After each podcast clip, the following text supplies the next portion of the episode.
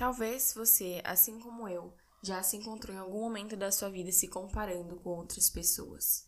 Seja no meio cristão dentro da igreja, a gente comparar o outro, o ministério do outro com o nosso, ou mesmo ah, na vida mesmo, comparar a quantidade de seguidores do outro com os nossos.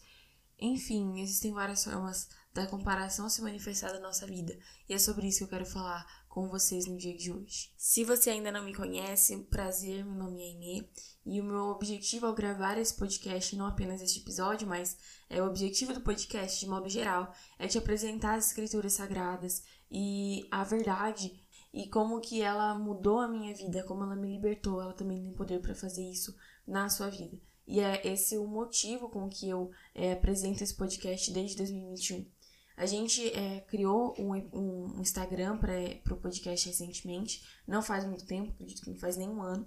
E eu gostaria muito de pedir que você, se ainda não nos segue, siga a gente lá, é arroba a palavra do evangelho underline. E eu gostaria que você acompanhasse nosso conteúdo por lá, eu creio que você vai ser muito edificado pelo conteúdo postado naquela plataforma. E o texto que eu gostaria de usar de base para esse episódio está lá em João, no capítulo 21, do versículo 20 ao 22, e diz assim: Então Pedro, voltando-se, viu que o discípulo a quem Jesus amava vinha seguindo. Era o mesmo que na ceia havia se reclinado sobre o peito de Jesus para perguntar: Senhor, quem é o traidor? Ao vê-lo, Pedro perguntou a Jesus: Senhor, e quanto a este? Jesus respondeu: Se eu quero que ele permaneça até que eu venha, o que você tem com isso? Quanto a você, siga.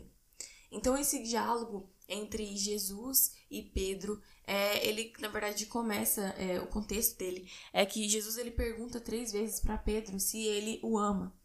E Pedro ele responde que sim, enfim, e se desenrola ali o, o diálogo deles. E Jesus fala para ele que antes Pedro ele ia para qualquer lugar para onde ele queria. Só que na morte dele né Jesus estava dizendo a respeito de como que Pedro morreria é, como que ele seria também um mártir pelo evangelho e ele revela isso a Pedro e ele fala né e agora no futuro você será carregado para um lugar em que você não vai querer ir e Pedro então ele vê João vindo para perto ali deles e, e Pedro imediatamente se compara com esse outro discípulo. E assim como nós, os discípulos naquele período também eram falhos, também eram pecadores. E apesar da gente não, eles não terem rede social naquele tempo, né? Porque eu acredito que o maior, é, assim, a maior alavanca para comparação que a gente tem atualmente é as redes sociais, seja Instagram, YouTube, enfim, as inúmeras redes que existem aí, são elas que ah, são as mais responsáveis pela comparação. Número de likes, número de seguidores, enfim.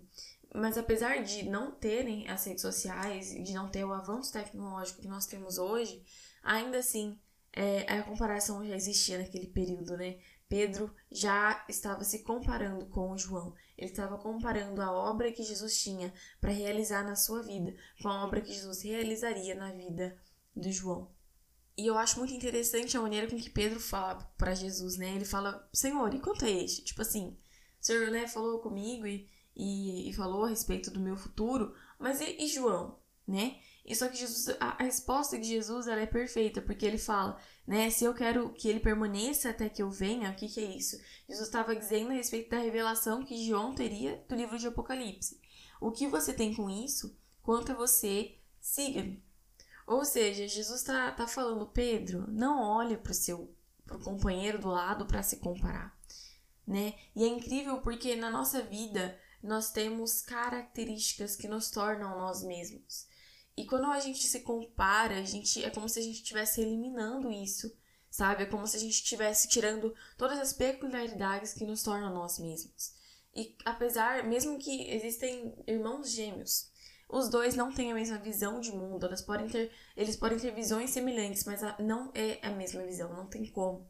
Então, cada um de nós temos vivências diferentes, perspectivas diferentes, ainda que nos mínimos detalhes, mas são diferentes, e também características, né? Isso com certeza implica na maneira com que fomos criados, no lugar em que fomos criados, na cultura, na sociedade em que a gente está inserido, no período em que a gente cresceu e nasceu, mas a questão é nós somos diferentes. E Deus, ele sabe disso. E ele nos fez assim, de propósito. E sabendo disso, Deus ele nos ele tem planos e projetos diferentes para cada um de nós. Aquilo que Deus tem para mim não é a mesma coisa que Deus tem para você. Aquilo que Deus tem para você não é a mesma coisa que Deus tem para seu vizinho. Então nós somos diferentes. Ele tem um plano singular e, e peculiar que é para nós, entende? E o Salmo 139, ele diz bem isso. Eu não vou ler aqui, mas ele fala que o Senhor nos conhece, ele nos formou. Então há um propósito em tudo isso. Não teria graça, não faria sentido se todo mundo fosse igual, se todo mundo tivesse o mesmo chamado.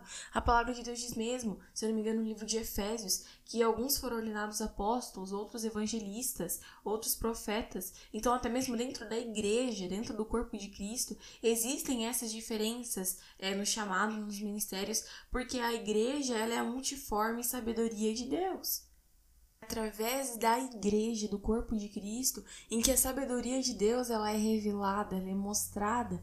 Então, se você está vivendo um período em que você tem se comparado, eu preciso te dizer isso. Renda isso aos pés de Deus, aos pés de Jesus, para que ele possa trabalhar no seu coração. E eu acho isso sensacional que Jesus ele dá o antídoto. Ele fala naquela na resposta que ele dá para Simão, na resposta que ele dá para Pedro, ele dá a resposta, o, o que a gente tem que fazer para evitar a comparação, para que a gente não seja atingido por esse problema. Cristo, no final da sua resposta, ele simplesmente diz a Pedro: quanto a você, siga-me. E esse é o remédio que vai sarar a comparação. Porque o que é o siga-me? Jesus diz: negue-se a si mesmo, tome a sua cruz e siga-me. Esse é o seguir a Jesus, não é nada além disso. O próprio Cristo já disse. Então era como se Jesus estivesse dizendo para Pedro: Pedro, quanto a você, não olha para a vida do vizinho, não se compara. Não compara o seu ministério, não compara a fase, o período em que ele está vivendo em Deus com o seu período. Entende? Mas quanto a você, toma a sua cruz, nega o seu eu, nega a sua carne, crucifica ela e siga-me. Vem comigo.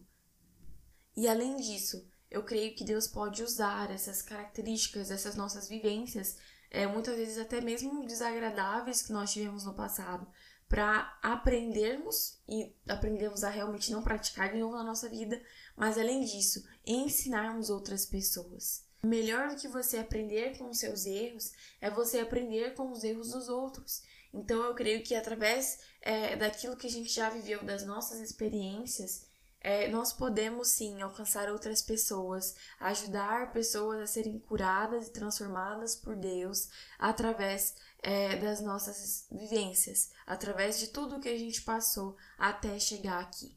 E mesmo que é, a gente tenha vivido, né, se você é cristão, é, antes mesmo de que a gente conhecesse a Jesus, ele usa aquele período da história, é, aquele período da nossa vida que para nós hoje é tão infeliz mesmo. Ele usa isso para que nós possamos alcançar outras pessoas. Ele usa isso para que nós possamos olhar e falar: eu não quero que outras pessoas passem pelo que eu passei. Então, eu amo é, como Deus trabalha. E então, se você tem se comparado, é, realmente siga Cristo. Busque o reino de Deus em primeiro lugar. E eu tenho certeza de que sua vida será diferente. Muito obrigada por ter me escutado até aqui. É, a gente vai estar falando no próximo episódio sobre mais uma mulher da Bíblia. Então, se você é, tem interesse em conhecer mais sobre as mulheres da Bíblia, continua acompanhando a nossa série, que a gente começou desde janeiro. E a gente está indo já para a quinta mulher deste ano. É, espero que vocês tenham, tenham gostado. E se você gostou, compartilha com mais alguém. Que Deus te abençoe e até o próximo episódio.